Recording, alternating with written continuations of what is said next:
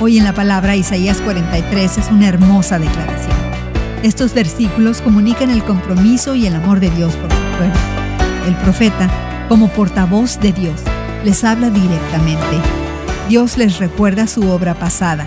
Él los creó, los redimió y los llamó a sí mismo.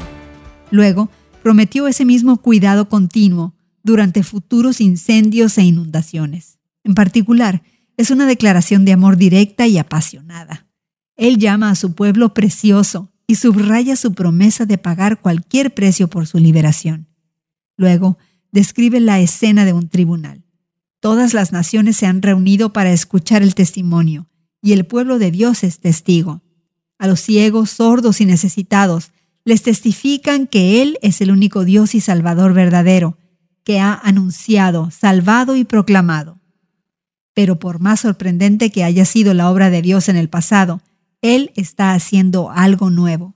No ha terminado de redimir, no ha terminado de abrir un camino en el desierto. Él no ha terminado de mostrar su gloria. Y así como Él nos ha amado, nosotros le amamos y proclamamos su alabanza. ¿Cómo has visto el cuidado personal de Dios para ti? ¿Cómo te da esto esperanza?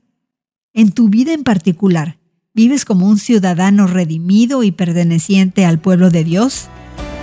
¿Cómo muestras tu gozo de pertenecer a Cristo en tu diario? Hoy en la palabra es una nueva forma de conocer la Biblia cada día, con estudios preparados por profesores del Instituto Bíblico Encuentra Hoy en la Palabra en tu plataforma de podcast favorita.